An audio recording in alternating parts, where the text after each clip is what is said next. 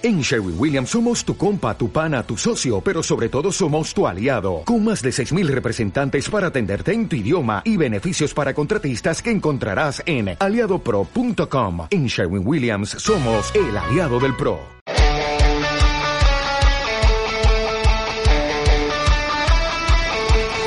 Tiempo Diario con Dios presenta. Las cosas pueden cambiar una jornada, un viaje de cinco días, para que lo que estás viviendo tome un camino distinto. Bienvenido al día 2. Muchas veces iniciamos el camino para que las cosas cambien.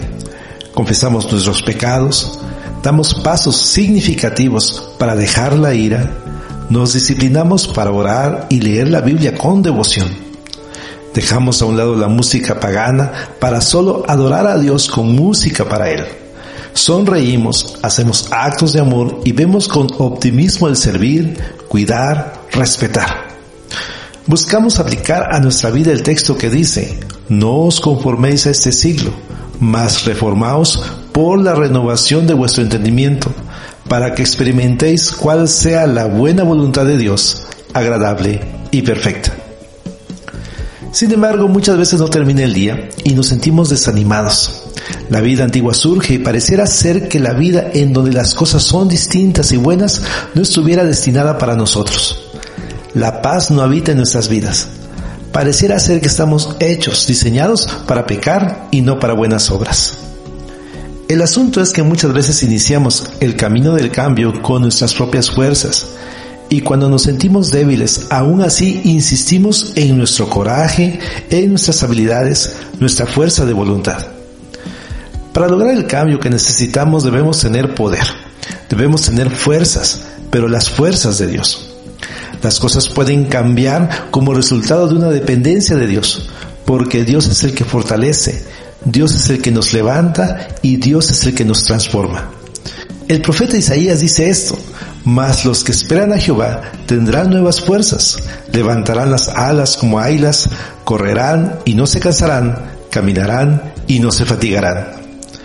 El apóstol Pablo le decía a la iglesia de Éfeso estas palabras, finalmente dejen que el gran poder de Cristo les dé las fuerzas necesarias. Hasta aquí habrás pensado, sí, entiendo, no es con mis fuerzas, sino con el poder de Dios. Pero te preguntarás, ¿cómo adquiero el poder de Dios en mi vida para poder caminar en la vida nueva que Él me ha dado? Este versículo bíblico nos responderá las palabras de Pablo a Timoteo, porque el Espíritu de Dios no nos hace cobardes, al contrario, nos da poder para amar a los demás y nos fortalece para que podamos vivir una buena vida cristiana. Entonces, lo que tenemos que hacer en primer lugar es pedirle a Dios de su Espíritu. ¿Qué hace el Espíritu de Dios? El profeta Ezequiel, en el capítulo 36, del versículo 26 en adelante, expresa la promesa de Dios para nuestras vidas. Les daré un corazón nuevo y pondré un espíritu nuevo dentro de ustedes. Les quitaré ese terco corazón de piedra y les daré un corazón tierno y receptivo. Pondré mi espíritu en ustedes para que sigan mis decretos y se aseguren de obedecer mis ordenanzas. Para que las cosas cambien, para que tu vida cambie significativamente, la segunda decisión que debes hacer es la de pedirle a Dios que envíe su espíritu a tu vida. Así que examínate. ¿De qué manera has confiado en ti mismo y no en Dios? ¿Qué puedes hacer para adquirir la fortaleza de Dios y no las tuyas? Toma la decisión. Que tu oración sea rogarle a Dios que envíe de su espíritu a tu vida. El salmista expresa esto. Escondes tu rostro, se turban.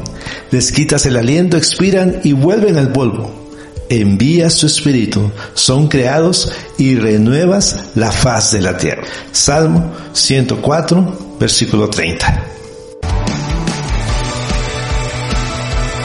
Esta fue una producción de Casa de Misericordia, Iglesia del Nazareno.